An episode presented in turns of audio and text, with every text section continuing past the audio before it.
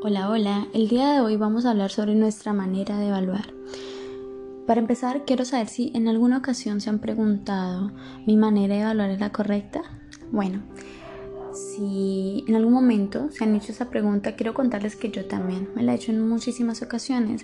Me he preguntado si evalúo de la manera correcta, si el tipo de evaluación que aplico es la debida, eh, y he llegado a la conclusión que no he llegado a la conclusión de que en muchas ocasiones no he evaluado de la manera adecuada, pues tengo la gran dificultad de que al ser matemática evalúo más para saber si han memorizado conceptos, si han memorizado fórmulas, eh, procedimientos y en alguna que otra ocasión han trabajado situaciones problemas o han logrado analizar situaciones problemas, pero que a decir verdad si no las enfoco de la manera correcta o no son muy bien estructuradas, por lo general no les van a servir mucho a los estudiantes.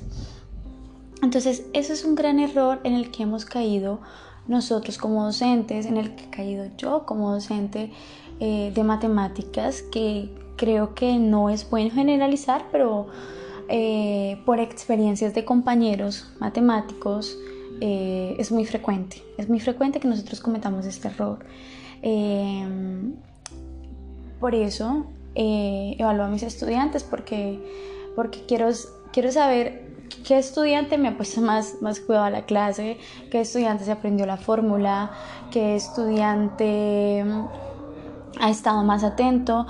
Y yo soy consciente que la manera de evaluar no debe ser esta, la manera de evaluar debe ser día a día, debe ser con respecto a cómo se van, a cómo va evolucionando los temas, a cómo va evolucionando las clases.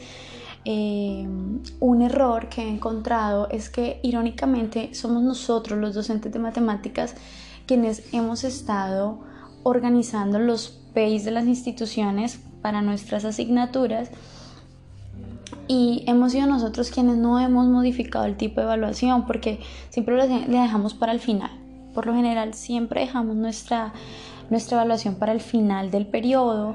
Eh, caemos en el error de decirles a los chicos, eh, bueno, vamos a, a evaluar tal fecha, tales temas. Entonces los niños cogen y, y, cogen el cuaderno y empiezan a repetir a repetir a repetir a repetir a repetir la temática pero en realidad no aprenden. En realidad no aprenden porque ellos lo hacen es con el único objetivo de pasar la nota, no con el objetivo de aprender.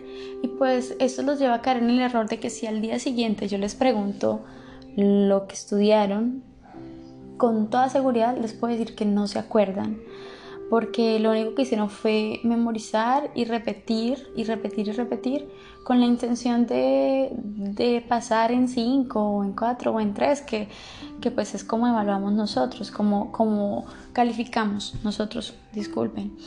Em,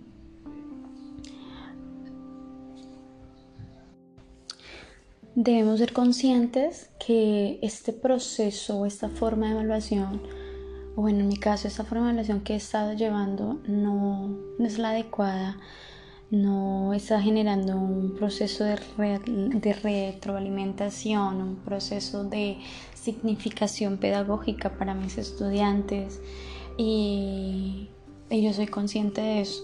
Entonces creo que lo importante de todo es analizarnos, evaluarnos a nosotros mismos caer en cuenta si estamos haciendo las cosas de la forma correcta, de la manera que es, y si no, pues mejorar. Entonces yo creo que todo esto va con el objetivo de eso, de que mejoremos, de que nos exijamos a nosotros mismos también como docentes y, que los estudiantes puedan tener una mejor aprehensión de lo que están, de lo que están haciendo, ¿sí?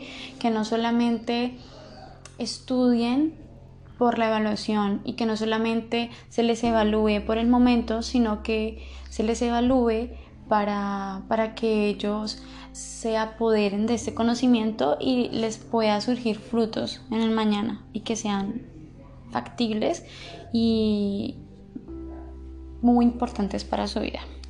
Eh, bueno, eh, muchísimas, gracias por escucharme. Deseo que estén muy muy bien. Eso es todo. Hasta luego.